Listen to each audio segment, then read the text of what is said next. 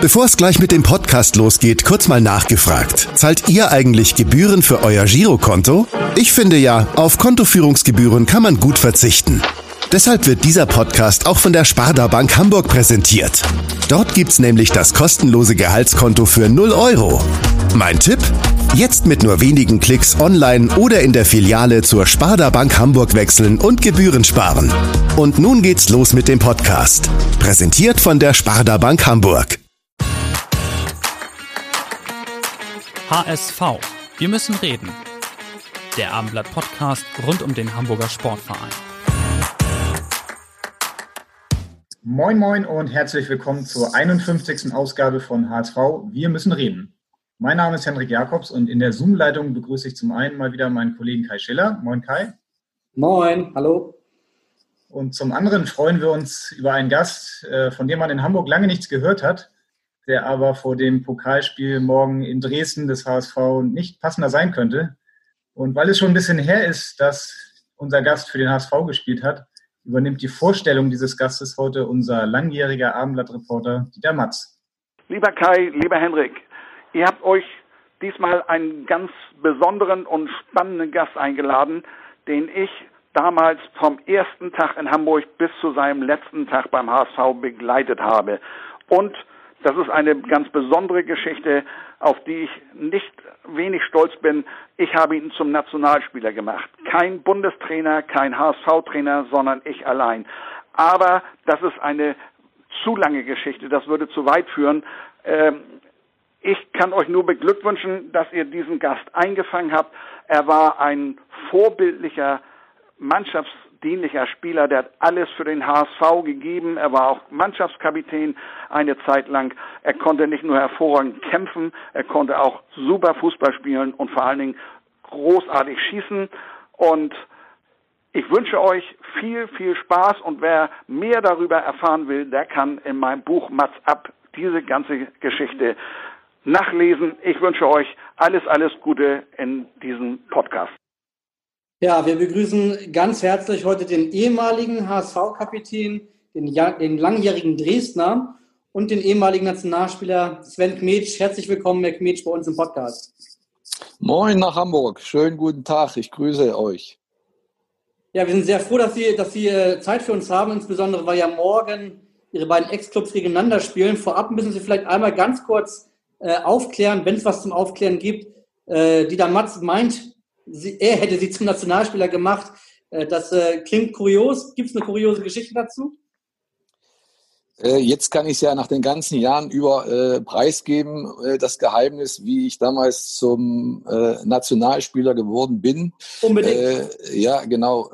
Damals am Ochsenzoll noch das legendäre Trainingszentrum. Da waren schon alle praktisch nach Hause gegangen. Äh, dann hat Dieter Matz und ich äh, haben dann nochmal das Flutlicht angeschmissen, spät abends der Nacht, und er hat mir dann äh, wirklich das Einmaleins des Fußballs beigebracht. Natürlich vorher an der Taktiktafel und anschließend dann äh, auch äh, im persönlichen Training. Und deswegen bin ich dem Dieter bis heute dankbar, dass ich durch ihn letztendlich zum Nationalspieler geworden bin. Leider nur zwei Einsätze, aber trotzdem Nationalspieler, äh, das ist natürlich äh, schon mal eine Geschichte und die nimmt ja auch keiner mehr weg. Sehr gut, dass wir das geklärt haben, auf jeden Fall. Ähm, Henrik hat eben schon gesagt, äh, Sie sind natürlich lange nicht mehr beim HSV präsent gewesen. Wo sind Sie jetzt eigentlich gerade? Wo erwischen wir Sie gerade? Also im Moment äh, bin ich leider ohne Beschäftigung, äh, wohnhaft in Haltern am See. Das ist äh, ja im, im Ruhrpott, Nähe Gelsenkirchen. Äh, ich glaube, für den einen oder anderen ist die äh, Stadt eigentlich bekannt. Äh, wie gesagt, bin jetzt im Moment leider ohne Anstellung, war aber in der Zwischenzeit, weil Sie eben sagten, lange nicht mehr in Hamburg, war aber auch zwischenzeitlich auch mal in Hamburg da, selber noch in Amt und Würden, damals mit Benno Möhlmann wo wir mit der ähm, FSV Frankfurt zweite Liga gegen St. Pauli gespielt haben. Und dann durften wir uns äh, auf dem HSV-Gelände im Ochsenzoll nochmal vorbereiten. Das heißt, ich war halt in den alten Gefilden und das kam natürlich äh, äh, unheimlich schöne Erinnerungen wieder hoch.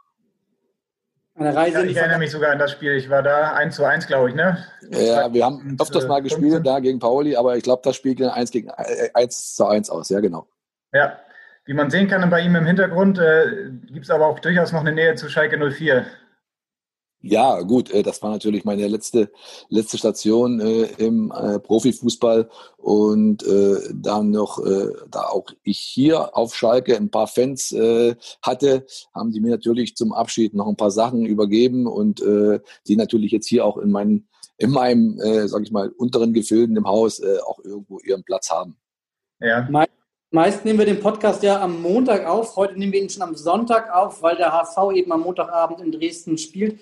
Sie haben uns vorher gesagt, äh, Sie hätten bis 15 Uhr Zeit, weil Ihr Sohn gleich spielt. Jetzt ist es 13.10 Uhr. Können Sie uns kurz verraten, wo, wo spielt Ihr Sohn?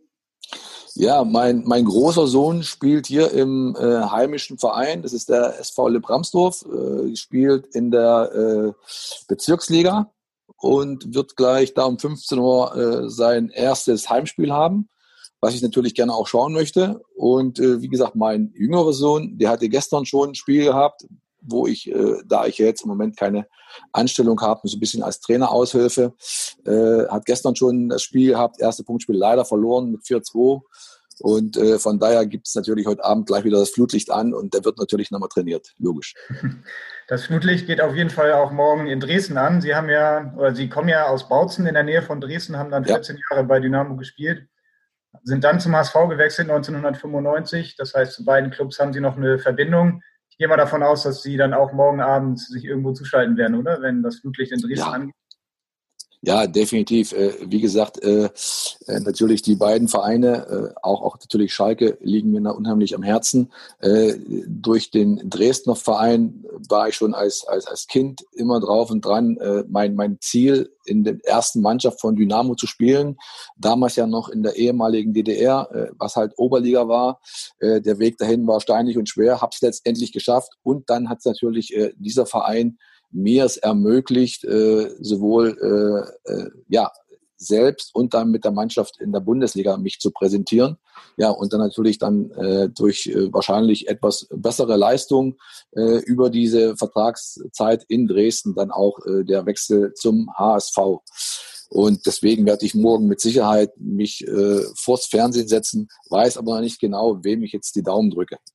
Das wäre eigentlich meine nächste Frage gewesen, weil ich, ich sag mal so, als äh, fast gebürtiger Dresdner, also Bautzen ist ja ganz in der Nähe und äh, mit ihrer ganzen Vergangenheit bei Dynamo hätte ich jetzt getippt, obwohl sie beim HSV Nationalspieler geworden sind, dass Dynamo äh, einen großen, ein großes Stück in ihrem Herzen wahrscheinlich äh, hat.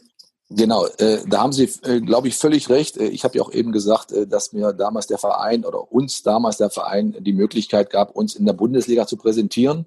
Wir sind äh, damals auch in die Bundesliga aufgestiegen mit der Mannschaft und äh, ich war in der abgelaufenen Saison äh, nochmal mit meinem Sohn bei meinen Eltern in Bautzen, konnte dann aber noch ein Geisterspiel live miterleben. Das letzte Spiel von Dynamo gegen Osnabrück, wo wir mein ehemaliger äh, Mitspieler und äh, auch langjähriger Kapitän in Dresden, der Ralf Minge, äh, dann ein paar Karten besorgt hat. Und von daher ist wahrscheinlich auch die Verbindung jetzt zu Dynamo noch ein bisschen fester als zum HSV. Deswegen wahrscheinlich morgen und mein Sohnemann hat sich komplett äh, im Fanshop mit Schwarz-Gelb eingekleidet äh, und die hat er wahrscheinlich morgen auch an, wenn er neben mir sitzt, die Klamotten. Sehr gut. Sie haben gerade Ralf Minge schon angesprochen. Der wurde ja jetzt ähm, nach langen ja. Jahren ersetzt in Dresden durch Ralf Becker. Den kennt man noch hier vom HSV. Beide Clubs haben ja die Saison mit einer Enttäuschung beendet. Der HSV ist nicht aufgestiegen, Dynamo ist abgestiegen. Ja, wie sehen Sie die beiden Clubs aktuell gerade aufgestellt? Ja, äh, kann ich eigentlich gar nicht so viel zu sagen, weil äh, ich habe jetzt äh, nicht unbedingt äh, die Clubs jetzt so hundertprozentig verfolgt, wie das jetzt äh, erstens durch Corona und zweitens Verpflichtung natürlich, äh, Neuverpflichtung, natürlich äh, Dresden mit dem ganzen, ja, mit der ganzen Historie, ähnlich wie der HSV oder sogar noch größer in, in der Historie. Äh, dass sie natürlich da unten jetzt rumdümpeln, ist nicht der Anspruch. Dynamo versucht äh, schon seit langem wieder hochzukommen in die äh, zweite, erste Liga. Und äh, habe ich jetzt nicht so den unbedingten Hintergrundwissen. HSV ist natürlich immer noch präsent.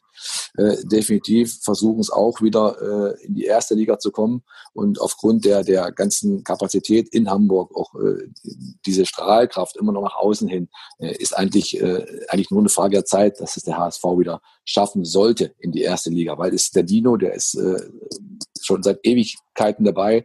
Der Abstieg natürlich für alle äh, unglaublich traurig, natürlich für mich auch, weil ich ja auch irgendwo ein Teil von dieser, von diesem Verein bin und, und war. Und von daher ist es für mich auch äh, nur eine Frage der Zeit, dass der HSV irgendwann wieder hochkommt in die, in die erste Liga, was ich ihm natürlich von Herzen wünsche. Ja, beim HSV wurde jetzt gerade heute, ganz aktuell, ehrlicherweise vor einer Stunde ungefähr oder vor zwei Stunden, der neue Kapitän äh, bestimmt vom neuen Trainer von Daniel Thune. Tim Leibold wird jetzt, ist neuer Kapitän geworden. Ähm, auch wenn Sie jetzt keine Insights mehr beim HSV haben, haben Sie ja wahrscheinlich trotzdem, lesen Sie ja viel und gucken auch ab und an mal ein Spiel. Äh, Tim Leibold hat eine super Saison gespielt letzte Saison. Sind Sie überrascht oder ist das für Sie dann auch folgerichtig, diese Entscheidung? Nein, ich glaube, dass überraschend ist das nicht. Ich meine, wie Sie eben schon sagten, er hat eine gute Saison gespielt. Äh, der Trainer oder der Trainerstab äh, wird sich mit Sicherheit äh, über diese wichtige Position Gedanken gemacht haben in Beratung mit seinem, mit seinem Stab. Und dann ist das für mich nur eine logische Entscheidung, um vielleicht mal eine andere, ja, auch einen anderen Reiz zu setzen, vielleicht ein paar Sachen ein bisschen zu ändern, verändern äh, um dann äh, den Tim Leibold da als, als, als Kapitän in, ins Amt zu hieven. Und äh, wie gesagt, ich denke, aufgrund der äh, gezeigten Leistung äh, ist es mit Sicherheit mehr als verdient. Was wahrscheinlich viele gar nicht mehr wissen, dass Sie beim HSV auch mal Kapitän waren. Daniel Thune hat jetzt den Kapitän ernannt. Wie war das bei Ihnen? Wurden Sie auch dann bestimmt oder wurden Sie gewählt damals von der Mannschaft? Ich glaube, der Matz hatte da äh, den Trainer angerufen und äh, den Vorschlag gemacht und deswegen konnte da auch niemand Nein sagen. Nein, aber ich glaube, äh, ich wurde auch äh, von, glaube ich, zwei, drei oder vier Kandidaten, äh, die in der engeren Auswahl dann gewählt, äh, demokratisch, wie es in der DDR halt auch so war, ne? offene, ehrliche Wahlen und äh, wurde dann halt zum Kapitän gemacht. Natürlich auch gefragt, ob ich das Amt, äh, das Amt annehme. Das aber beim Frank Pagelsdorf und äh, ja, habe ich das dann äh, natürlich liebend gern gemacht. Wissen Sie noch, wer damals mit Ihnen im Mannschaftsrat war? Boah, wer im Mannschaftsrat war, ich glaube ich, Richie Golds war auf alle Fälle mit dabei. Äh, weiß nicht, ob äh, wir hatten noch junge Spieler dabei. Wir haben das immer so ein bisschen gemischt gehabt, ein bisschen ältere, ein paar jüngere Spieler, erfahrene Spieler. Äh, ein ganz junger Spieler, glaube ich, André Breitenreiter, ich weiß gar nicht mehr genau. Also so kriege ich ja nicht mehr hin. Ja. Es hat sich ja im Fußball in den Jahren, auch seitdem sie aufgehört hat, schon viel verändert, ähm, der ganze, das ganze Geschäft. Aber diese Position des Kapitäns ist eigentlich immer gleich geblieben. Also wie auch diese, ja, diese, diese Wichtigkeit eines Kapitäns. Was würden Sie sagen? Ist das immer noch so heute? Wie war das zu Ihrer Zeit? Ähm, wie wichtig ist das auch gerade beim HSV, dass man da einen starken Kapitän hat? Ja, ich meine, äh, das ist schon, wenn ich das von meiner Warte her aus einschätzen äh, kann, eine wichtige, äh, immens wichtige Position, weil erstens muss natürlich der Kapitän in der Woche über natürlich auch und dann natürlich am Wochenende im Wettkampf, im Spiel immer vorangehen, immer natürlich versuchen, wie alle anderen auch, da optimale Leistung zu bringen und so vielleicht die anderen mitzuziehen. Ja? Und natürlich dann irgendwo auch eine gewisse Präsenz auf dem Platz auszustrahlen, ne, auch dem Gegner gegenüber zu vermitteln, äh, um zu sagen, ja, also so einfach wird's für euch heute nicht. Ne? Und äh, natürlich, man sagt das auch nicht um, um, umsonst, das ist der verlängerte Arm des Trainers eigentlich. Und da bespricht man schon zwei, drei Sachen mehr, als wenn der Trainer das mit der Mannschaft bespricht. Ne? Man hat doch als Kapitän vielleicht irgendwo, so war sah ich meine Aufgabe zumindestens, auch dem Trainer vielleicht ein, zwei Hinweise zu geben, wie sich die, ja, die Mannschaft oder wie sich irgendwelche Strömungen in der Mannschaft entwickeln, um vielleicht da entgegenzuwirken, um da irgendwelche Grüppchenbildung vielleicht zu unterbinden oder sowas. Ne? Und schon für die gute, gute äh, Kultur in der Mannschaft zu sorgen, mit irgendwelchen äh, Stammtischen, wo man sich trifft, mal in der Woche, nur als Mannschaft, einfach nur quatscht, Fußball guckt, äh, vielleicht zusammen irgendwo was macht. Ne? Und wenn man da natürlich nur zwei, drei Spieler hat, ne? Anstatt von vielleicht 12, 13, 14. Einige haben natürlich auch Familie gehabt, klar, bei ihren Frauen und Kindern zu Hause. Aber wenn man nur zwei, drei hat, ne, dann hat man, glaube ich, als Kapitän nicht so viel richtig gemacht. Ne? Bei uns im, am HSV waren es immer wirklich deutlich mehr als zehn. Ne? Und so äh, haben wir dann auch als Mannschaft uns gefühlt, ne? als verschworener Haufen, als Truppe. Wo ist man denn, wo war denn früher der Stammtisch? Wo ist man hingegangen damals? das bei, beim Dieter Matz zu Hause im Garten. okay, das lassen wir aber so stehen. Ähm, ja. Es hätte auch jetzt aktuell äh, Toni Leistner werden können. Der ist zumindest auch im Mannschaftsrat drin. Neuzugang. Den kennt man ja in Dresden sehr gut. Der ist eigentlich ganz ähnlich wie Sie. Äh, hat er, der ist gebürtiger Dresdner, ist, äh, hat ähm, in Dresden ein paar Vereine gemacht, lange bei Dynamo gewesen und ist dann äh, hat richtig Karriere gemacht, dann als er von Dynamo dann weggegangen ist, weil er ehrlicherweise zu gut für Dynamo wurde. Äh, kennen Sie ihn ein bisschen? verfolgen Sie seinen Karriereweg? Ich äh, kenne ihn von seiner Art zu spielen. Sehr umsichtiger Spieler, guter Verteidiger. Äh, wie gesagt, auch jetzt natürlich auch erfahren genug, um die Position, glaube ich, auszukleiden. Aber wie nochmal, ich glaube schon, dass der Trainer äh, und mit seinem äh, Stab sich schon da Gedanken gemacht hat, wer wo eventuell am besten einwirken kann auf, auf eine Mannschaft während des Spiels, im Spiels. Ne?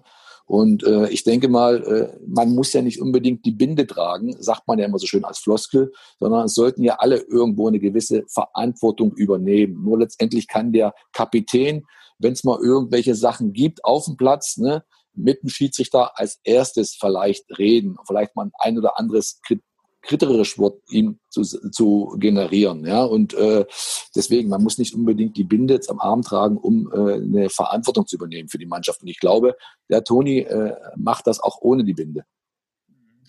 Toni Leisner ist ja auch gerade erst drei Wochen in Hamburg. Das heißt, äh, es wäre natürlich jetzt auch sehr schnell gewesen, ihn gleich ja. zum Kapitän zu machen. Er kennt sich noch nicht so gut aus in Hamburg und deswegen hat er eine Frage an Sie.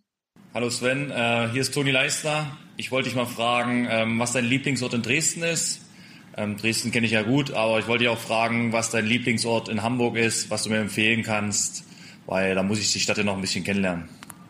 Ja, fragt Toni Leisner. Zum einen die Lieblingsplätze in Dresden und äh, nach ihren Lieblingsplätzen in Hamburg. Ich würde spontan sagen, erstens äh, die Elbe und zweitens auch die Elbe, oder? Was sagen Sie?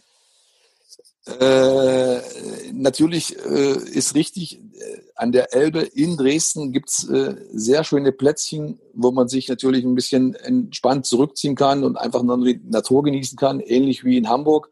Aber ich weiß nicht, äh, vielleicht ist es ja aus der Historie geschuldet, so in Hamburg, da wir ja alle äh, damals in äh, Norderstedt gewohnt haben und in Hamburg, nach Hamburg selber reinzufahren, ihr wisst das ja selber, dauert halt ein bisschen. Ne? Äh, ist es vielleicht aus der Historie geschuldet? Äh, Schweinske, sagt euch das was, dieses Restaurant? Da war mir oh, natürlich. auch noch, ja? Ja, gibt's immer noch. Ja, das ist vielleicht ein super schöner Ort in, in Norderstedt gewesen, wo die ganzen Junggesellen sich jeweils immer mittags und äh, spätestens abends auch zum Essen getroffen haben und wo auch der ein oder andere Stammtisch stattfand. Jetzt haben Sie ihn ja doch verraten. Also ja, nicht, weil, sicher, weil ich werde mit Sicherheit doch, die entscheidenden Sachen waren beim Dieter zu Hause im Garten. Nein, aber wie gesagt, in Hamburg gibt mit Sicherheit äh, Als, äh, Außenalster, Innenalster, super schön, ohne Frage. Äh, aber äh, wie gesagt, da, bitte? Aber nichts schlägt das Schweinske. Ja, genau. Schweinske natürlich, äh, stimmt, da äh, ist natürlich ein Riesenfavorit gewesen für uns alle. Ja, Toni ja. Leisner wird auf jeden Fall morgen von Anfang an spielen, das kann man, denke ich, schon sagen, in Dresden. Es werden auch ungefähr 10.000 Zuschauer erwartet ja. bei dem Spiel. Das ist jetzt das erste Mal, dass wieder seit Corona so viele Menschen im Stadion sein werden. Was denken Sie darüber? Was halten Sie davon? Ähm, ist das richtig, jetzt auch sich da langsam wieder vorzutasten und dann auch vielleicht mal, ja, das, auch mit dieser Zahl das auszuprobieren? Ich denke schon, dass es richtig ist, weil ich persönlich finde, äh, ich habe jetzt die letzten Spiele auch verfolgt, manchmal, äh, wie gesagt, meistens nur im Fernsehen, das letzte in Dresden äh, in, in so einem Stadion, das ist einfach keine Emotion. Die Stimmung fehlt. Das ist für mich kein Fußball. Fußball macht Emotionen aus, weder auf dem Platz noch auf dem äh, noch auf dem Rängen. Und äh, ich finde schon, dass es richtig ist, sich da langsam ranzutasten. Natürlich äh, hat jeder, äh, jedes Stadion andere Kapazitäten jetzt. Und das ist natürlich auch so eine Geschichte. Aber ich finde, besser langsam ranzutasten sich, ne, um irgendwie vielleicht in Anführungsstrichen zur, Normal zur Normalität überzugehen, anstatt irgendwie jetzt äh, alles zu äh, überpacen und dann letztendlich irgendwann wieder vor der Tatsache zu stehen, äh, gar keine Fans ins Stadion lassen zu dürfen. Also ich finde, Fans sind äh, definitiv hundertprozentig wichtig für eine Mannschaft und, und für den Fußball. Die gehören einfach dazu, wie, wie das Bier und die, und die Bratwurst. Und von daher finde ich das richtig, aber man sollte es halt langsam angehen lassen. Wir müssen jetzt einmal noch mal ganz kurz erklären, habe ich Sie richtig verstanden, dass Sie beim letzten Heimspiel Dresdens in der zweiten Liga, obwohl es ein Geisterspiel war, dass Sie trotzdem im Stadion dabei waren? Von ja, Mir, genau. Ich hatte vorher, äh, da ich ja zu, meinem, äh, zu Besuch bei meiner Verwandtschaft war im Osten mit meinem Sohnemann, ich hatte ihn vorher angeschrieben und er natürlich immer unter Vorbedacht und unter den äh, vorhandenen Kapazitäten gesagt hat, ja, wenn es Möglichkeiten gibt, werden wir das machen und wenn nicht, dann äh, kann man es halt nicht machen. Und wie gesagt, es war dann auch kurzfristig gegeben, mit allen drum und drum, Maske, Fiebermessen und, und, und Adressen angeben, also ganz normal, äh, wie halt, äh, ja, es wahrscheinlich auch jetzt, aus, jetzt auch so wird. Und deswegen war das nichts Illegales. Das war alles vollkommen legal. Sehr gut. Es wird ja morgen sehr wichtig sein, dass sich die Fans dann auch diszipliniert verhalten, dass sie die Abstände ja. einhalten, dass sie ihre Maske tragen. Ähm, wenn man sich jetzt so vorstellt, so ein Pokalspiel Montagabend, vielleicht äh, fallen viele Tore, es wird richtig spannend am Ende. Glauben Sie auch mit diesen Dresdner Fans, die ja schon auch sehr emotional und besonders sind, dass das möglich sein wird, da auch ähm, ja, so eine disziplinierte Atmosphäre herzustellen?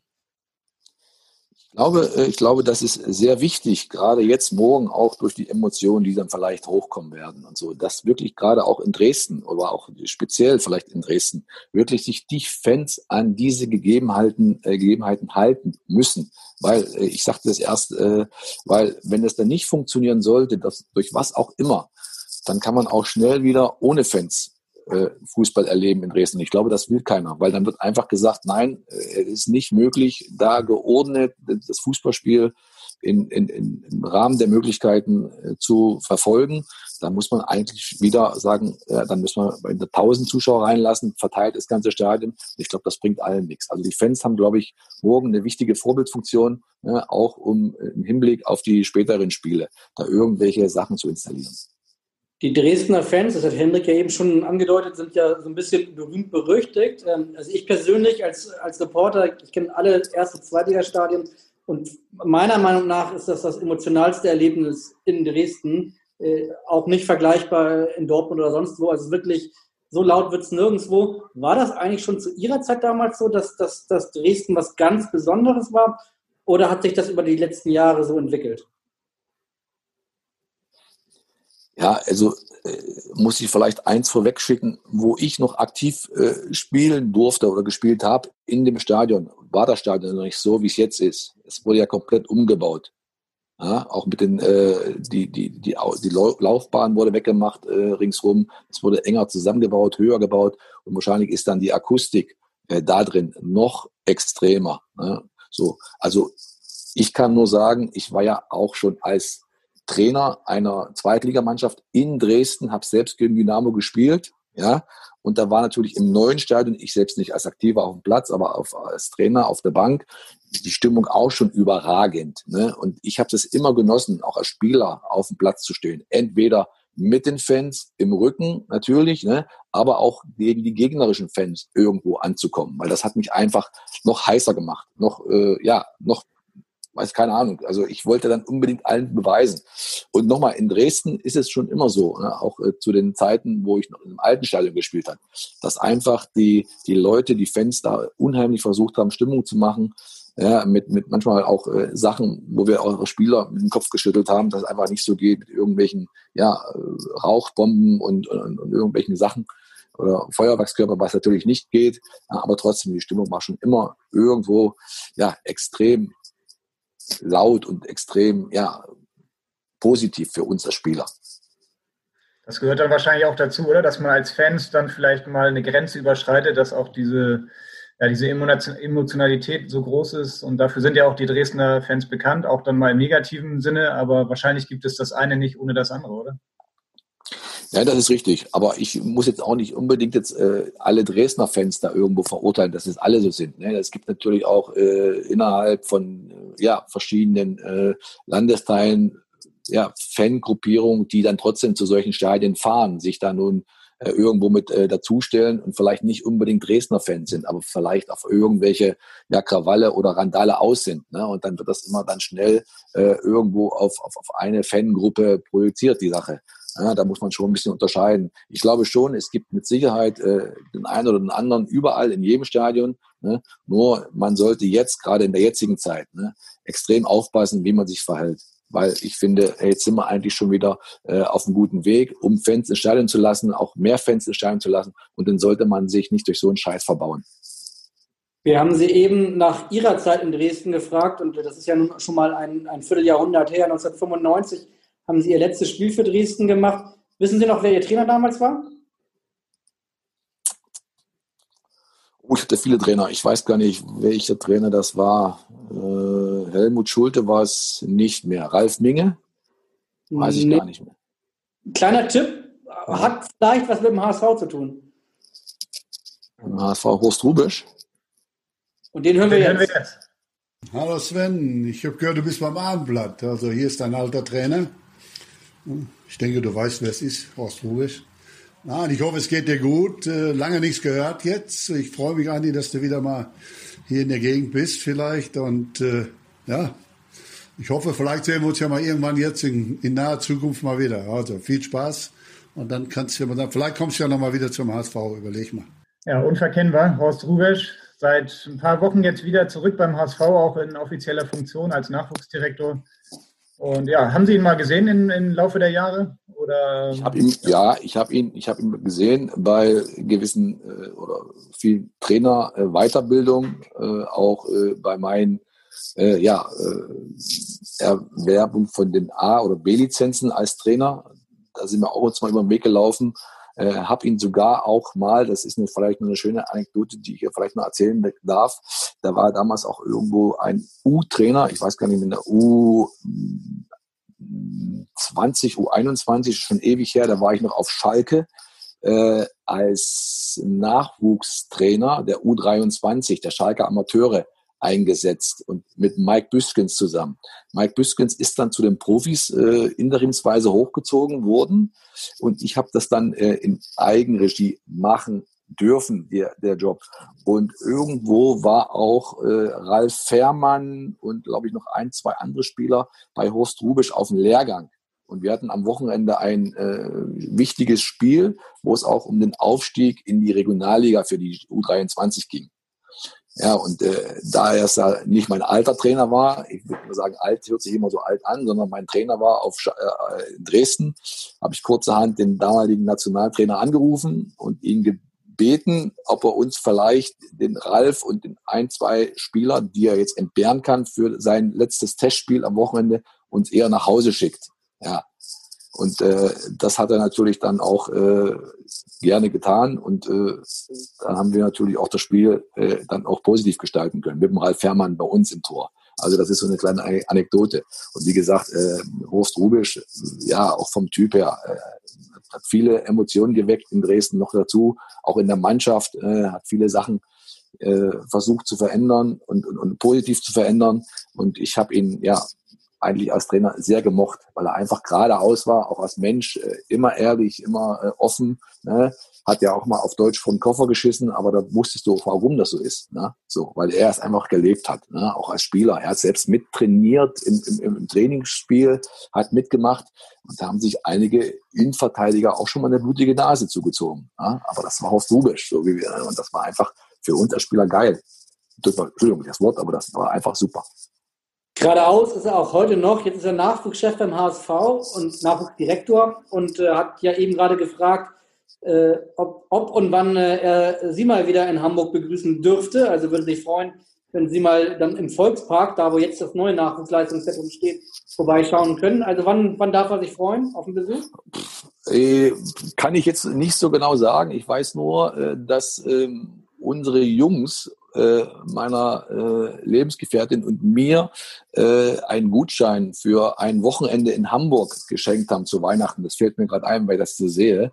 Und äh, wir auch noch keinen genauen Termin. Aber vielleicht kann man das ja irgendwie verbinden, dass man vielleicht meine Frau äh, zum Bummeln geht und ich mit dem Horst Rubisch mich an die Elbe setze und äh, die Angel auswerfe. Kann man machen. Ja, den Dorsch gibt es, glaube ich, in der Elbe nicht, aber äh, der Egal, was wir soll da mal rumschwimmen. Egal, was wir fangen, wir werden schon irgendwelche Themen finden, wo uns die Zeit nicht zu knapp wird. Ja, Sie sind ja dann damals äh, nach Dresden, nach Horst Rubesch zum HSV gewechselt, zusammen mit Uwe Jenig. Ich glaube, 700.000 Euro ungefähr hat das Gesamtpaket gekostet. Benno Müllmann war ja damals Trainer beim HSV und der hat sie auch gescoutet, richtig? Ich glaube, das hat, das hat man damals alles noch in einer Funktion gemacht. Ich, äh, da kursieren auch die, die, die, die Geschichten. Ich glaube, der Benno hat mir mal gesagt, äh, er war in Dresden, wollte halt äh, ganz jemand anders scouten oder hat zumindest auf dem Zettel ganz jemand anders auf dem Zettel gehabt. Und glaube ich, das war der Uwe Jenig, ja, Uwe Jenig, ja. genau. Und äh, komischerweise bin ich ihm da auch irgendwo äh, positiv aufgefallen. Vielleicht konnte ich einen weiten Einwurf oder mir genau die Schuhe zumachen. Gut, weiß ich nicht genau. Aber zumindestens äh, war es dann irgendwo äh, dann im, im Doppelpack, äh, dass wir dann beide nach äh, Hamburg gewechselt sind. Und wahrscheinlich habe ich da irgendwo in dem Moment gerade einen guten Eindruck hinterlassen. Ja, auf jeden Fall haben Sie einen guten Eindruck hinterlassen, weil Sie haben ja jetzt äh, lange mit Benno Müllmann auch zusammengearbeitet. Und natürlich hat Benno Müllmann auch eine Frage an Sie. Hallo Sven, mein Freund. Herzliche Grüße aus Bremen von Benno Müllmann. Leider habe ich äh, mit dir als Spieler nur kurz zusammengearbeitet, denn als ich dich äh, 1995 von Dynamo zum HSV geholt habe, bin ich kurz danach entlassen worden. Aber ab 2010 haben wir dann als äh, Trainer ja wieder äh, zusammengefunden und ich denke, da war auch eine angenehme Freundschaft entwickelt. Meine Frage jetzt, Weißt du noch, warum ich zunächst in Ingolstadt mit dir, mit deinem Vornamen, solche Probleme hatte und äh, wie ich dich immer genannt habe? Ja, fragt Benno Müllmann 2010 in Ingolstadt. Das war ihre erste gemeinsame Station. Danach kamen ja noch einige weitere hinzu. Und offenbar hat er mit ihrem Vornamen, der ja eigentlich nicht so schwierig ist, aber hat er Probleme. Wissen Sie noch, wie er sie genannt hat?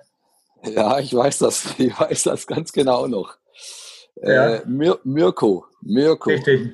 Mirko hat er immer zu mir gesagt. Und das kommt äh, von äh, der Geschichte, da ja auch in Fürth äh, lange Zeit gearbeitet hat, sogar zweimal, und da der äh, Spieler und Co-Trainer Mirko Reichelt hatte.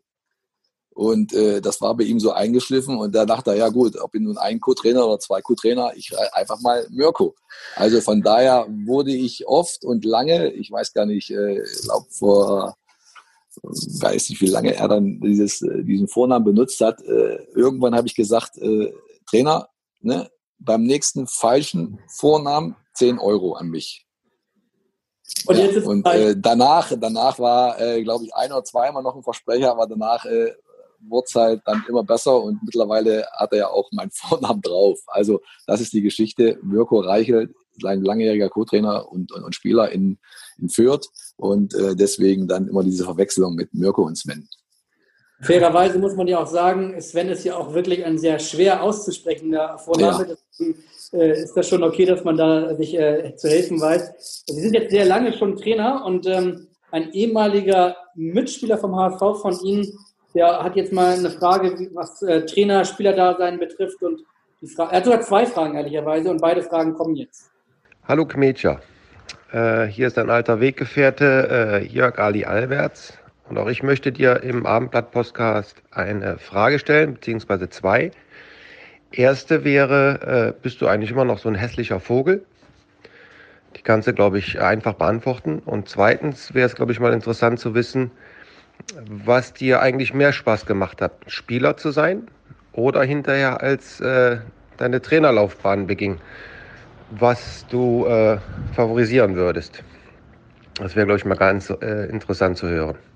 Und ansonsten wünsche ich dir natürlich alles, alles Gute für die Zukunft. Bleib gesund und äh, in dem Sinne einen schönen Tag noch. Ciao.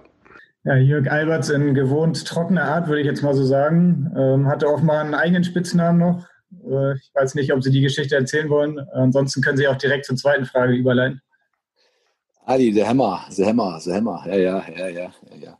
Nein, Ali, äh, eine sehr angenehme Zeit in Hamburg zusammen verbracht, äh, ist dann leider auch gewechselt nach, nach äh, Schottland äh, zu Celtic oder zu Glasgow Rangers. Glasgow, ja genau, Rangers. Und äh, genau. Und äh, bis, bis dahin haben wir eine super schöne Zeit verbracht mit ihm. Äh, ich muss dem Ali leider sagen, also äh, ich weiß nicht, äh, ich glaube, ich habe mich äh, angenähert ne, von der Hässlichkeit zu ihm. Also ne, ich bin noch nicht ganz so hässlich wie er, aber äh, wird wahrscheinlich auch nicht besser. Und äh, das ist zu der Frage gewesen, die Antwort. Und die andere Geschichte natürlich, äh, muss ich ganz ehrlich eingestehen, natürlich als Spieler. Spieler ist für mich äh, äh, natürlich immer noch äh, klar an, an, an eins, weil einfach die Emotionen, dieses, dieses Spiel, diese Zweikämpfe auf dem Platz mit allem, was dazugehört, äh, ja, das einfach äh, ja, schön, schön war. Und jetzt natürlich als Trainer auf der anderen Seite steht, äh, was da alles dazugehört, wenn man das dann professionell macht, betreibt, meine, mittlerweile gibt es ja fast für jeden Spieler einen Trainer. Äh, das ist ja einfach so, weil das einfach die Entwicklung ist. Aber äh, trotzdem, was da alles dazugehört, wie Nachbereitung, Vorbereitung, Videoanalyse, Gespräche. Also das ist schon ein sehr großes Aufgabengebiet. Äh, wenn man natürlich das dann alleine bewältigen muss, ist das fast nicht machbar. Deswegen hat man wahrscheinlich jetzt mittlerweile auch so viele Trainer und, und Spezialisten für den Bereich, den man gar nicht selber abdecken kann. Aber äh, äh, ich, muss, ich muss trotzdem sagen, äh, ist auch sehr interessant, äh, die Trainergeschichte, nur mit, mit Spieler ist das nicht zu vergleichen. Ich habe das eben ja schon gesagt, das ist Ihre Zeit beim HSV ist tatsächlich schon ein Vierteljahrhundert her. Haben Sie denn noch mit irgendwelchen Ihren Mannschaftskollegen Kontakt oder ist das klar, dass das nach so langer Zeit. Äh, das ja, was, das, das ist eigentlich, habe ich äh, gar keinen Kontakt mehr äh, mit irgendeinem Kollegen. Nach den, den, den, den Waldas Ivanauskas, äh, wir haben da eine App, wo wir uns dann ab und zu mal äh, jährlich äh, zum Geburtstag gratulieren und zwei, drei nette Worte austauschen. Ivan den Schreckliche, äh, das ist der einzige, wo ich jetzt, oder Richie Golds, das ist ähnlich in so einer App, Linkedin, wie das, die Lincoln-App heißt, ich weiß nicht, ob ihr die kennt. Oder LinkedIn, ja, bekannt. Ja, genau, genau. Das rübergekommen ist. Äh, da sind wir so ein bisschen vernetzt, sag ich mal. Äh, das ist der Kontakt, den man hat, aber jetzt nicht unbedingt äh, persönlich. Äh, deswegen ist es eigentlich schade, dass man irgendwo dann über die Zeit äh, die Kontakte verliert. Gut, André Breitenreiter habe ich äh, jetzt in der vergangenen Zeit öfters mal getroffen, weil er ja auch Trainer war in Paderborn und auf Schalke und wir ab und zu mal weggelaufen sind. Na klar, das ist auch noch sowas, aber jetzt so richtig einen Festkontakt eigentlich nicht mehr. Und das ist halt schade. Harry Spröhl als, als damaliger Scout oder jetziger immer noch Scout vom, vom HSV habe ich auch mal getroffen, weil ich auch mal gescoutet habe für eine Mannschaft. Also das sind schon noch Leute, die man ab und zu mal betrifft und die einem über den Weg laufen. Und wenn man sich sieht, ist einfach immer ein großes Hallo und äh, ja, die alten Anekdoten werden da rausgeholt und wieder aufgefrischt. Richard Golz ist ja jetzt äh, Sportchef bei Altona 93, aber was Walders, der schreckliche Ivanauskas, macht, äh, haben Sie eine Ahnung, wo, wo der ist, was der macht? KGB. Nein, also der, also äh, der Walders, äh, auch eine kurze Vorgeschichte, äh, war wir mit dem, mit dem Benno und dem FSV Frankfurt, glaube ich, in der Türkei im Trainingslager und da kam auf einmal äh, Ivan Hausgas. Walders, mein Freund, äh, kam rein in die äh, in, in, ins Hotel und äh, ich war total ja, erstens überwältigt, weil ich ihn so lange nicht mehr gesehen habe und äh, erstaunt. Und dann haben wir halt äh, gesprochen und er war irgendwo als äh, Berater tätig, als, als, als ja, Manager von irgendwelchen Spielern und in, in, den Vorbereitungszeiten, im Winter waren wir meistens da in der Türkei, gab es halt dann immer diese Kontakte zwischen den, den Verantwortlichen, Uwe Stöver, damals noch beim FSV Frankfurt, äh, über irgendwelche eventuelle Transfers, Spieler vielleicht und sowas. Also Ivan hat damals so einen Spielervermittler gemacht oder hat eine Agentur selber gehabt, das jetzt weiß ich natürlich nicht, aber es immer noch hat, das ist schon eine Weile her. Also ist er denn auf Deutsch? Besser als zuvor. Ja. Das was, er, was, das, was er sagen muss auf Deutsch, das sagt er. Wenn er dann anfängt, ins Russische äh, abzudriften, dann weiß ich, jetzt musst du den Kopf einziehen langsam. Sie klären ja gerade ein paar Geschichten auf. Mir fällt noch, da war ich noch ganz jung, aber mir fällt eine Geschichte von Walter Schimanauskas ein. Und vielleicht wissen Sie, ob die überhaupt stimmt oder ob die überhaupt nicht stimmt. Als er vom HSV äh, zu v, zum VfL Wolfsburg wechseln sollte und angeblich seine Frau gesagt hat, dass Wolfsburg ihr nicht schön genug sei zum shoppen oder keine Ahnung was. Wissen Sie, ob die Geschichte stimmt oder nie aufgeklärt? Das kann ich nicht sagen. Vielleicht mal beim Dieter Matz nachfragen, aber äh, seine Frau, äh, wie ich sie damals kennenlernen durfte, sehr, sehr nette, angenehme Person. Also kann ich mir persönlich jetzt nicht vorstellen, dass es nur daran gehangen hat. Und weil das Ivanauskas haben wir jetzt leider keine Sprachnachricht. So weit gingen unsere Recherchen dann doch nicht. Aber wir haben noch eine Sprachnachricht von einem ehemaligen HSV-Mitspieler, der auch heute noch beim HSV im Nachwuchs arbeitet. Hätten Sie eine Idee, wer das sein könnte? Carsten Behron, weiß ich nicht. Nee, das ist schon ein bisschen her, dass er hier war, aber hier kommt die Auflösung. Hallo Kemecha, du alte Kämpfer. Rodolfo ist hier. Wie geht es dir? Ich hoffe gut. Kemecha, ich erinnere mich am, am eine Spiel. Das war aber mein erste Nordderby. Ich spiele damals für Werder Bremen, du spielst für HSV. Und du warst am den Abend wirklich unangenehm. Gekrätschen, gekratzt, egal wo ich gelaufen bin, da, das war du, da warst du hinter mir her. Du warst am den Abend meine Schatten, kann man so sagen. Wirklich unangenehm. Das vergesse ich nicht mehr. Die Ergebnisse schon, weil ich weiß nicht mehr, wie das Spiel gegangen ist. Ne? Ein paar Monate später bin ich zum HSV gewechselt und da haben wir ein paar Monate äh, zusammengespielt. Das ist immer, immer am schönsten am Fußball. Ne? Alles Gute. Eh? Ciao, Gemecha. Ja, das Nordderby Bremen gegen den HSV. Wissen Sie noch, wann das war und wie das Spiel ausging? Ähnlich wie Rodolfo. Ich äh, kann mich nicht mehr genau erinnern. Äh, wie es ausging, weiß ich auch nicht, weil ich war so mit der Aufgabe beschäftigt, Rodolfo abzudecken, egal wo er war, ob er auf Toilette ist oder auf die Tribüne zu seiner Frau, keine Ahnung. Ich war überall hinterher, musste ich hinterher, weil er natürlich ein außergewöhnlicher Spieler war und ein, ein trotzdem ein, ein super Mensch. Super Mensch. Und die Zeit dann, äh, wo er dann nach Hamburg gekommen ist, was wir alle super fanden als, als Mitspieler, einfach so ein feiner Mensch, so ein, ein, ein, ein, ein ja, wie ich sagen, ja, ja, eigentlich viel zu lieb, ne? viel zu lieb, aber trotzdem so ein sehr feiner Mensch, super Spieler. Also freut mich, dass ich seit langer Zeit wieder mal von ihm äh, eine, eine Nachricht habe und ich habe auch noch von ihm ein Trikot, Rodolfo Cardoso. Haben wir getauscht. Das wäre der Trikot von damals. Nachdem der HSV genau. offenbar verloren hat, könnte ich mir vorstellen. Äh, nein, ich habe ein Trikot noch, glaube ich, da haben wir auch noch mit, mal gegen Schalke mit Schalke gegen ihn gespielt, Rodolfo. Da haben wir das Trikot getauscht. Habe ich noch irgendwo im Schrank liegen. Fällt mir ein. Rodolfo Cardoso hat ja auch tatsächlich eine der äh, erstaunlichsten HSV-Karrieren gehabt, weil der, als er gekommen ist von Werder Bremen, hat er nie hier Fuß gefasst, äh, wurde mehrfach nach Argentinien ausgeliehen, sollte immer abgeschoben werden und hat dann irgendwann seinen dritten Frühling äh, gefunden und war in der 2000er Mannschaft einer der entscheidenden Puzzleteile, der super Champions League Saison gespielt hat und wirklich äh, einer der größten Spieler eigentlich äh, dann plötzlich vom HSV wurde. Ja, ja, ja. Ich weiß nicht, warum der Codoso, äh, der Rodolfo äh, am Anfang äh, sich so schwer getan hat, sich hier irgendwo zurechtzufinden. Aber wahrscheinlich eine andere Kultur, keine Ahnung, hat er in Bremen auch super gespielt teilweise, aber auf, beim HSV die erste Zeit, wie gesagt, nicht so stattgefunden, obwohl es dann für uns eigentlich mit der beste Spieler war. Ne? Super äh, Technik, super linkes Füßchen, äh, super Auge, ja, vielleicht Zweikämpfe, aber das ist ja immer so eine Geschichte, ja, wenn man einen Trainerwechsel hat. Der eine hat lieber den Spielertypen mehr, favorisiert den mehr als den anderen. Und für ihn war es halt äh, da auch vielleicht auch schwierig in der Zeit, weil er halt so viel äh, dann äh, irgendwo, hinter, äh, irgendwo hingeschoben wurde, sich da irgendwo heimisch zu fühlen.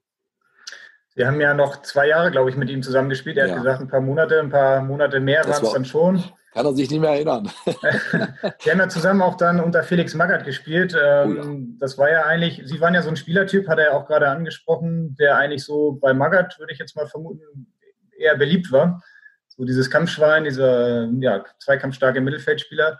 Trotzdem mit Felix Magath am Ende ähm, hatten Sie nicht mehr so einen guten Kontakt. Äh, woran lag das?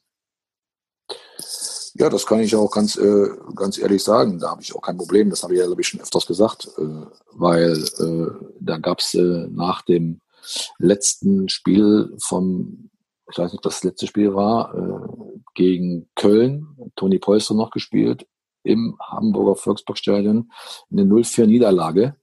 Und äh, ja, nach dem Spiel sagte wohl äh, der Felix Magath in der Presse, dass die Leute oder speziell die Presse heute mal speziell auf Spörl, glaube ich, noch ein Spieler und Kmetsch achten sollen, weil die würden praktisch gegen den Trainer spielen. Das habe ich dann nach dem Spiel ge gehört und gelesen. Ja, und da ich, war ich sowas von geschockt und enttäuscht, weil, also man konnte mir wirklich alles vorwerfen, ja, aber nicht das. Da war mir scheißegal, welcher Trainer da draußen war. Ich wollte zumindest immer auf dem Platz gewinnen. Und ich weiß es noch wie heute, werde ich nicht vergessen, weil ich, wie gesagt, dann so enttäuscht war von der Aussage. Äh, das war sowas von heiß damals in Hamburg. Selten heiß, aber da war es richtig warm in Hamburg. Und äh, ich bin da im 16-Meter-Raum vom Köln noch rumgegrätscht. Und da kam der Toni Polster zu mir, weiß nicht, in der 70. Minute und sagte, ey, du, in seinem Wiener Schmarrn, ich kann das nicht nachmachen. Ne? Ey, Kleiner, du, ey, guck mal an Tafel, steht 04. Was machst du hier? Ja, so ungefähr. Warum grätst du? Es steht 4-0, was willst du jetzt noch? Ne? So ungefähr. So, und danach diese Aussage äh, zu treffen, dass äh, dann, wie gesagt, auch ich gegen ihn spielen würde, hat mich schon sehr getroffen. Und das habe ich auch dann äh, nachher öfters und immer wieder wiederholt, dass ich das einfach nicht gut fand. Ne? Und, und deswegen war so ein bisschen dann das letzte, die letzte Geschichte nicht so toll. Aber ich muss trotzdem sagen, ne, weil ihr da ja vorher fragtet, die Art und Weise von der Trainingsmethodik und, und der, der Art, wie man äh, sich fit macht. Felix Magats Training. Ja, ich habe auch Edi Geier vorher gehabt, ne? Aber die hat mir unheimlich geholfen, weil ich ein Spieler war, der halt viel über die äh, Physis gekommen ist. Und, und deswegen, sein Training war unheimlich hart, ne, aber hat uns und speziell mich unheimlich weitergebracht. Ja. Ich konnte 90 Minuten am Stück Vollgas laufen. Ja. Nach einer gewissen Zeit erst. Die ersten Wochen habe ich gedacht, ich, ich hätte nach dem, weil ich auch nicht vergessen. Das ist vielleicht eine kleine Anekdote, äh, um das mal äh, nach dem Trainerwechsel äh, von Benno Möhlmann auf Felix Magath. Da waren 14 Tage, glaube ich, Spielpause. Da war Länderspiel. Abstellung. Und äh, nächstes Spiel war gegen 1860 München zu Hause im Volksparkstadion nach der Trainerwechselgeschichte. So, da habe ich beim Aufwärmen, nicht nur ich, sondern auch andere Spieler, beim Aufwärmen auf dieses Spiel habe ich Krämpfe gehabt in beiden Waden. Da habe ich mir gedacht, was mache ich gleich hier? Gleich ist ein Spiel, Bundesligaspiel, und du hast jetzt schon Krämpfe. Da kann man sich vorstellen, wie die 14 Tage bis zu dem Spiel unter Felix Magath gelaufen sind. Wie ist das Spiel aus? 1-1 ging es aus. Aber da, nur deswegen, weil äh, wir, glaube ich, äh, weil die 60er sind, glaube ich, viermal, fünfmal alleine aufs Tor gelaufen und wir haben immer, da gab es noch keinen Videobeweis, immer unsere Innenverteidiger, weil die auch kaputt waren, immer unseren Arm hochgenommen und oben abseits und dann der hat uns außen immer schön äh, gewunken. Also äh, wie gesagt, und Ritchie war natürlich auch an dem Tag gar nicht mal so schlecht. Äh, der hat auch ab und zu mal ein paar Bälle gehalten. Nein, und von da ging es 1-1 aus. Aber wie es letztendlich äh, da zustande gekommen ist, wussten wir selber nicht. Zumindest nur mal so, äh, das waren halt die 14 Tage äh, unter Felix Magath. Ich habe jetzt durch Zufall gerade Felix Magath im Trainingslager des HSV getroffen, als der, der HSV gegen den VfB Stuttgart ein Testspiel hatte. Das hat er sich angeguckt. Der ist ja jetzt bei Würzburg äh, ja. als weiß gar nicht, wie man das nennt, Sportdirektor oder Direktor vom Sponsor, äh, was auch immer. Haben Sie jemals danach mit ihm über diese Geschichte mal äh, persönlich gesprochen und ihm gesagt, was hast du da eigentlich gesagt oder ist das, hat sich das nie mehr ergeben? Doch, und äh, ich glaube, äh, da, wie, wie, soll ich das am besten ausdrücken? Äh, ich glaube, äh, ja, ich hatte die Gelegenheit und das war, wo er hier auf Schalke Trainer geworden ist. Äh, dann war ich ja auch noch in Amt und Würden als Trainer in der U23.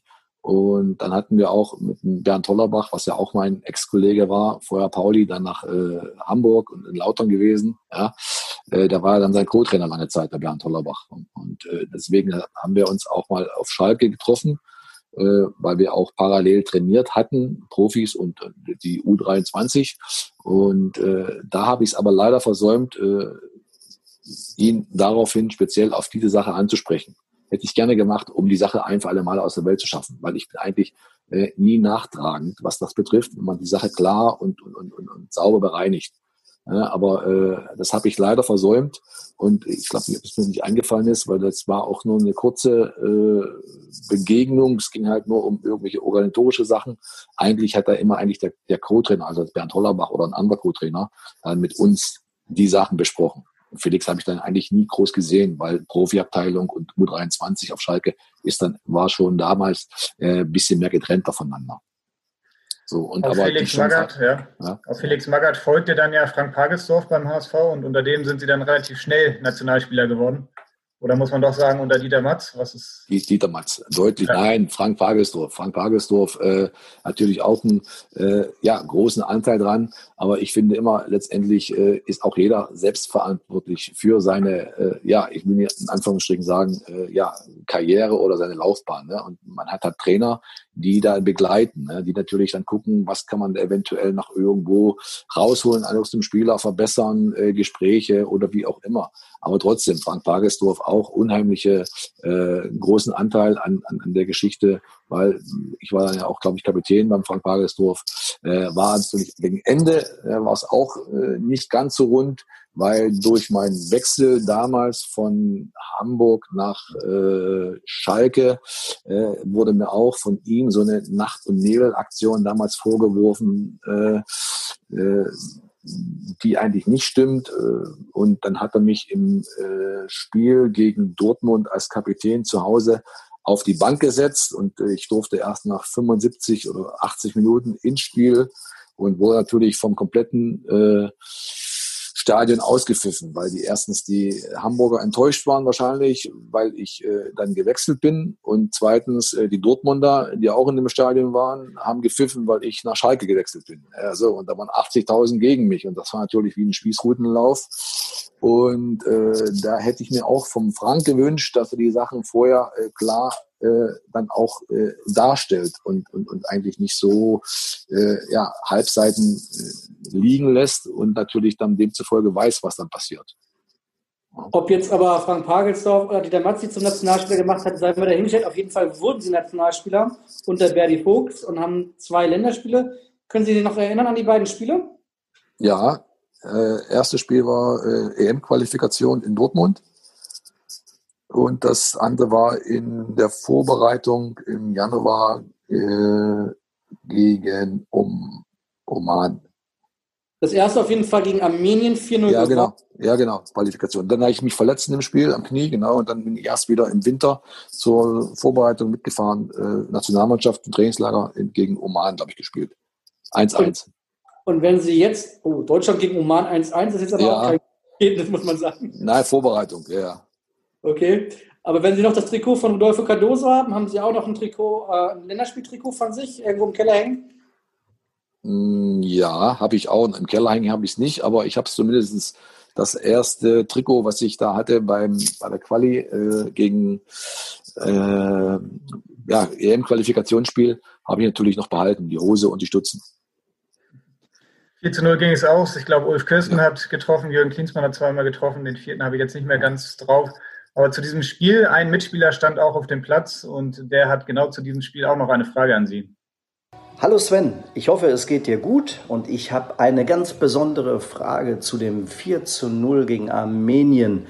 Ähm, da haben wir beide nämlich zusammen angefangen, das Spiel ähm, zu gewinnen und ähm, du bist ausgewechselt worden. Und meine Frage ist, wer kam für dich in der zweiten Halbzeit rein? Ich gebe dir einen kleinen Tipp. Es ist eine Zecke gewesen. Ich wünsche dir alles, alles Gute, dein ehemaliger Mitspieler Olaf Thon. Olaf Thon mit Musik im Hintergrund noch erinnert er sich an das 4 zu 0 und äh, sogar noch an die Auswechslung. Oder er hat noch recherchiert, das kann auch sein. Ich habe erst an Zecke Neundorf gedacht, aber ich habe nochmal nachgeguckt. Es war nicht Zecke Neundorf, sondern es war ein Dortmunder, den er möglicherweise als, als Zecke bezeichnet. Ich weiß nicht, ob man das so macht bei Ihnen im Ruhrpott. Ja, das sagt man so, äh, freundschaftlich als Zecke, sagt man so. Ich, ich wüsste jetzt gar nicht, wer. Ich würde jetzt mal spontan sagen, äh, Steffen Freund, weiß ich nicht. Aber der war ja auch ein Schalker, ne? Aber ich weiß nicht, ob er da schon gespielt hat. Das weiß ich von nicht genau. Von der Position hat das gepasst. Nee, es war tatsächlich Lars Wicken, der äh, für Sie. Oh, Oh, oh, oh. Ja, gut, okay. Äh, wie gesagt, ich war wahrscheinlich äh, sowas vom äh, Mul damals mit Medikamenten zugedröhnt worden aufgrund meiner äh, Knieverletzung, dass ich gar nicht gewusst habe, wer wo reingekommen ist im Spiel. Aber mit Olaf Thon haben Sie ja auf jeden Fall sehr, sehr gute und sehr schöne Zeiten äh, auf Ach, herrlich, herrlich, gehabt. herrlich ist ja, ja. DFB-Pokalfinale und unter anderem natürlich äh, wird man sich immer daran erinnern, denke ich mal, 2001 an den äh, Sieger der Herzen. Ja. Äh, wie, wie sind Ihre Erinnerungen? Also wie lange haben Sie gefeiert? Drei Minuten wahrscheinlich, ne? Ein äh, bisschen gefeiert habe ich gar nicht, äh, weil es, wie es ja äh, all, ja, bekannt ist, wurde ja eigentlich in diesem Stadion ging ja alles drüber und drunter. Also eine sagten aus in Hamburg, eine sagte spielen noch und ihr seid Meister und ihr seid nicht Meister, ich spiele noch. Und da ging es da drüber und drunter und äh, ich hatte gar nicht gefeiert. Äh, wir haben nur äh, die Info bekommen, äh, dass wir aufgrund ja der ganzen äh, des ganzen Durcheinanders wir alle in die Kabine sollten, hoch in die äh, Umkleidekabine. Und ich weiß nur damals nach dem Spiel saßen wir alle in der Trainerkabine, da war ein kleiner Fernsehen auf dem, auf dem, auf dem Tisch und da lief das Spiel live und dann hat man das noch live erlebt, äh, das Spiel in Hamburg, wo dann der Andersen das Ding reinhaut. So. Und das war äh, für uns natürlich da, ja, brauche ich nicht erzählen, was das war. Ne? So, Wahrscheinlich also der, der Karriere, oder? Ja, ja da, da hat, hat keiner gefeiert, da war totenstill und da haben Männer geweint. Erwachsene Männer haben geweint, also in dem Raum. Ja? So, und äh, wenn ich da heute noch drüber spreche, es fällt mir schwer, ich habe noch Gänsehaut. Äh, man ist in den Geschichtsbüchern drin, ne, aber ich hätte mir das anders gewünscht, ne, als Meister vielleicht. Der Meister der Herzen klingt so schön. Aber man hat ja dann äh, 14 Tage später äh, die Wiedergutmachung äh, erfahren weil, oder eine Woche später, weil man hat den DFB-Pokal gewonnen. So, und das war so eine kleine Genugtuung für die Fans äh, und für uns natürlich auch irgendwo, ne? Weil nach so einem herben Niederschlag, und ich glaube, das kann sich äh, ja nicht jeder vorstellen, wie es halt für, für Fußballer ist, wenn man dann so kurz vor der, äh, vor der Ziellinie noch abgefangen wird. Ne? Und welche brutale Art und Weise, weil wenn man das mal alles so vergleicht, Matthias Schober auf Schalke gewesen, dann nach Hamburg gegangen, braucht den Ball einfach nur aber man ist ja hätte, hätte Fahrradkette, ne? So. Und dann möchte ich mal wissen, ob der Andersen, wenn man diese Situation hundertmal nachspielt, ob der wieder genau den Ball da reinschießt. Aber das waren alles Verkettungen, äh, Umstände, ja, und äh, man hat danach die äh, Woche drauf den DFB-Pokal geholt, nach so einem Niederschlag dann nochmal aufzustehen, als Mannschaft sich zu, zu straffen und dann den Pokal zu holen, auch wenn es nur in Anführungsstrichen damals gegen Union Berlin ging, ja, äh, ist schon dann irgendwo auch äh, für alle ja, äh, dann nochmal glimpflich oder, oder, schön ausgegangen, die ganze Geschichte. Ne? Mhm. Ich habe ein altes Interview von Ihnen gefunden, als Sie zu Schalke gewechselt sind. Da haben Sie auch erzählt, einer der Gründe war, Sie wollen gerne mal einen Titel gewinnen. Das hat dann in der Meisterschaft nicht geklappt, aber mit den zwei DFB-Pokalsiegen können Sie so im Nachhinein sagen, Sie haben Ihr großes Karriereziel erreicht? Äh, Ziel, was ist Karriereziel? Klar möchte man als Spieler irgendwo äh, Titel um Titel spielen, logisch. Ja, ich habe jetzt auch zwei äh, geholt äh, das ist natürlich irgendwo auch schön. Aber auf der anderen Seite äh, hat mich schon noch ein bisschen äh, traurig gestimmt, dass ich natürlich aufgrund von äh, Verletzungen äh, natürlich dann gegen Ende der Karriere äh, nicht mehr so äh, ja, top fit war, als ich vorher gewesen bin. Und das ist natürlich das, was mich so ein bisschen trübt, die ganze Geschichte. Und vielleicht, ich weiß nicht, äh, hätte ich mich damals in dem ersten Länderspiel nicht so schwer am Knie verletzt, hätte ich vielleicht noch ein paar, paar mehr Länderspiele, wäre vielleicht mit zur EM nach Frankreich gefahren äh, damals. Oder, oder, oder. Aber das ist ja immer so eine Geschichte, ja, man sollte halt nie in die Vergangenheit kramen, sondern nach vorn schauen. Aber das sind halt Sachen, wo man sich manchmal fragt, ja, was wäre eigentlich, wenn? Oder was wäre eigentlich, wenn, wenn das und das passiert wäre? So, aber letztendlich kann man trotzdem sagen, ich habe äh, einen Titel geholt, auch einen Titel der, der Herzen, das nicht so schön ist, ne, aber Nationalspieler geworden. Ja, das hätte ich mir, glaube ich, auch nie träumen lassen als, als kleiner Steppke. In dem Interview, was Henrik gerade angesprochen hat, äh, haben Sie auch sehr von Rudi Assauer geschwärmt. Was hat ihn so ausgezeichnet aus Ihrer Sicht als, als Schalke-Sportchef, äh, Manager, großer Manager? Einfach eigentlich ein, ein, ein, ein, Mann, ein Wort, ganz ehrlich. Der hat einfach gesagt, so, das ist so, wir brauchen nichts groß Schriftliches, wir brauchen nichts groß irgendwo äh, notarlich festmachen, was natürlich dann auch gemacht wurde. Aber er sagt, wenn wir jetzt jetzt die Hand geben, dann ist das so. Also ein Mann von, vom alten Schlag. Ja? Und ein Mann, ein Wort. Also wenn man ihm gesagt hat, so und so sieht's aus, und er sagt, alles klar, machen wir so, dann war das auch so. Nur eins war auch ganz klar, wenn man nach sechs Wochen angenommen wieder zu ihm gekommen ist und man wollte vielleicht irgendwo ein bisschen flunkern und vielleicht ein bisschen mehr rausschlagen, ich rede jetzt mal vielleicht über Verhandlungen oder sowas, ne? Und er hatte das mitgekriegt und gedacht, man möchte ihn irgendwo ja hinters Licht führen oder auf Deutsch verarschen. Und dann war man unten durch, weil das konnte er auch nicht leiden. Und wie gesagt, ein, ein, ein, ein, ein auch ein, ein, ein, als Mensch, er einfach äh, ein, ein super Typ. Er hat ab und zu auch im Trainingslager, wenn wir ja zu den Spielen waren, äh, mal mittrainiert, mitgespielt und vor allem immer seine Zigarre dabei, auch während des Spiels, während des Trainings. Also das ist ein Wahnsinn. Das ist ein Wahnsinn. Das kann man sich heute gar nicht mehr vorstellen. Als Manager. Natürlich ohne Presse, ohne Fotografen, logisch, aber er stand mit seiner Zigarre auf dem Platz teilweise. Hat ihn noch weggeschmissen, hat er losgerannt. Also äh, das sind Sachen, äh, ja, weiß nicht, das sind Sachen, die wird man nie vergessen im Leben. Ja.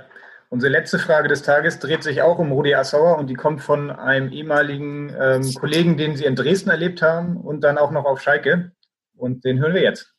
Hallo Sven, hier spricht dein Ex-Trainer Helmut Schulte. Und wir hatten ja nicht nur eine gemeinsame Zeit bei Dynamo Dresden nach der Wende, lange, lange ist es her, sondern wir hatten auch eine gemeinsame Zeit beim FC Schalke 04 in der Nachwuchsabteilung und du hast ja da auch großartige Erfolge gefeiert. Und wir hatten beide den gleichen Chef und der hieß Rudi Assauer. Und jetzt meine Frage.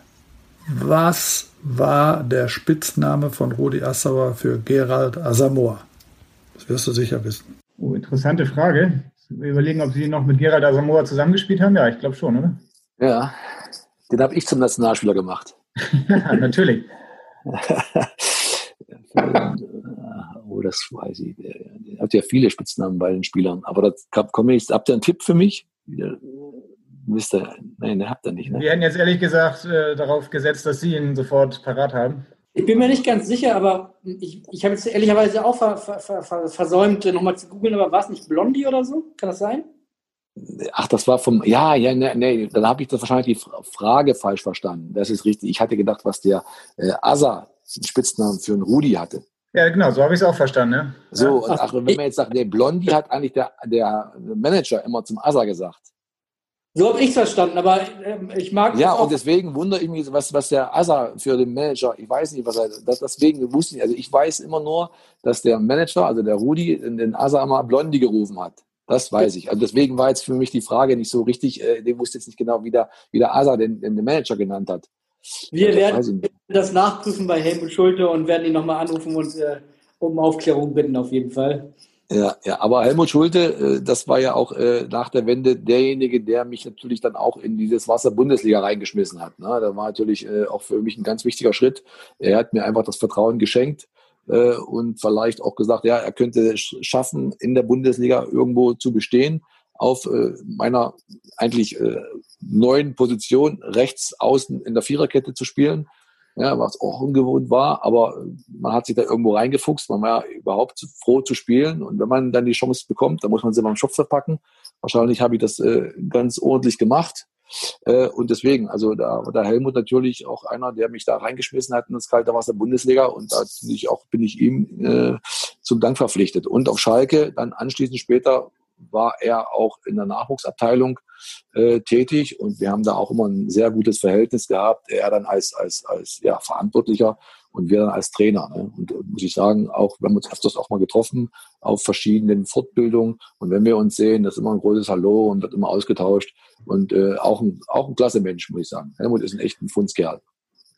Die Uhr im Hintergrund äh, zeigt äh, ja ihre Schalke-Verbundenheit an. Ähm, Schalke hat ein schweres Jahr jetzt hinter sich, äh, seit Januar kein Spiel mehr gewonnen, viele Schulden. Haben Sie so das Gefühl, dass Schalke ja auf einem schwierigen Weg ist und vielleicht sogar einen Weg gehen könnte, den der HSV erlebt hat in den vergangenen Jahren?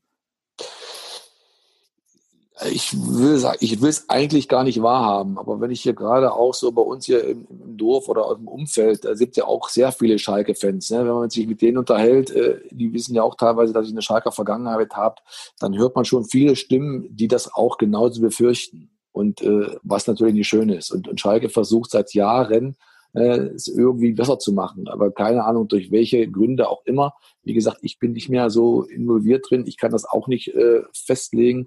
Wir holen immer neue Leute, neue Köpfe, die es besser machen sollen, äh, richten sollen. Es sieht am Anfang immer gar nicht mal so schlecht aus und dann fällt man wieder in alte Muster. Und natürlich mit dem Hintergrund Schulden äh, ist natürlich auch nicht so toll zu wirtschaften und, und, und große Sprünge zu machen. Sportlich, wenn man natürlich da irgendwo im grauen Mittelmaß rumdümpelt, und natürlich noch diese Verbindung mit Schulden hat, kann man natürlich auch keine Spieler demzufolge äh, nach Schalke locken. die wollten um Titel spielen, äh, dann, dann ist natürlich auch äh, finanziell so eine Geschichte Ablösesummen oder Gehälter, was natürlich heute auch unheimlich extrem gewesen, extrem ist. Und äh, deswegen ist es jetzt ein Teufelskreislauf und schwierig, da aus dieser Situation herauszukommen. Vielleicht muss man mal einen ganz großen Cut machen, äh, muss man sich da gut, man hat mit Sicherheit viele Leute im Umfeld, die auch da sofort helfen würden, äh, wenn halt irgendwelche anderen, weiß ich nicht, äh, äh, Konzepte auf den Weg gebracht werden. Aber da sind halt Leute jetzt da, die sich äh, auch tagtäglich Gedanken machen. Und man hofft einfach nur als Fan, äh, dass es jetzt schnell und deutlich wieder in höhere Regionen geht. Henrik, das wünscht man einfach den Verein und den Fans. Entschuldigung, das wünscht man den Verein und den Fans. Ne? Henrik hat die Schalke-Uhr im Hintergrund äh, angesprochen. Die Schalke-Uhr äh, sagt vor allen Dingen, dass wir so langsam zum Ende kommen müssen, weil sie ja gleich zu ihrem Sohn müssen. Äh, wir haben eine Tradition im Podcast, dass jeder Gast immer die letzte Frage gleich, nicht gleich beantworten muss, sondern die gleiche Frage gestellt bekommt, nämlich wann steigt der HSV wieder auf? Ich sage jetzt in der äh, neuen Saison, nächstes Jahr. Klare Aussage auf jeden Fall. Ja. Da, da ist der HSV dran, da muss er hoch, weil je länger man es nicht schafft, umso schwieriger wird es. Äh, also von daher jetzt oder nie. Jetzt haben sie äh, mit dem Tim einen guten Captain, jetzt haben sie äh, mit dem äh, Trainer Tune einen, einen unverbrauchten, guten Trainer, der die Mannschaft vielleicht gut handeln kann, was ich natürlich im HSV wünschte kann und wünsche und äh, mit dem Toni einen hinten drin, der die ganze Sache zusammenhält. Also es sind gute Voraussetzungen äh, mit dem äh, Horst noch im, im, im, im Verein als, äh, ja, als Funktionsträger. Er kann, sind gute Voraussetzungen, äh, dass der HSV dies Jahr schafft. Das ist auch ein sehr schönes Schlusswort. Und Horst Gubisch haben Sie angesprochen, wenn Sie dann im Winter mit ihm angeln gehen an der Elbe. Vielleicht schaffen Sie es dann auch mal, Eisangeln, mal beim, genau, Eisangeln. beim Abendblatt vorbeizuschauen. Und äh, genau, dann können wir uns vielleicht nochmal mit Dieter Matz zum Kaffee zusammensetzen. Und äh, Herr Kmitsch, auf jeden Fall, es hat großen Spaß gemacht, mit Ihnen äh, über Ihre vielen Jahre in Dresden, in Hamburg, auf Schalke zu sprechen. Und äh, ja, viele Grüße Richtung Haltern am See und viel Spaß beim Fußball mit Ihrem Sohn. Und genau, ich hoffe, Sie hatten auch Spaß. Ich danke euch auch ganz herzlich für diese nette Plauderei. Ich wünsche euch alles Gute, bleibt gesund. Ne? Und äh, ja, vielleicht läuft man sich ja mal äh, über den Weg, wenn man in Hamburg ist. Äh, ansonsten äh, kauft euch eine Angel und ich melde mich, wenn ich mit dem Horst Rubisch an der, an der Elbe sitze, am Eisangeln. Wir melden uns dann wieder in der kommenden Woche nach dem Spiel gegen Düsseldorf, vor dem Spiel in Aue. Bis dahin, in Hamburg sagt man Tschüss und bei uns heißt das auf Wiederhören. Tschüss. Ja, tschüss. Weitere Podcasts vom Hamburger Abendblatt finden Sie auf abendblatt.de slash podcast.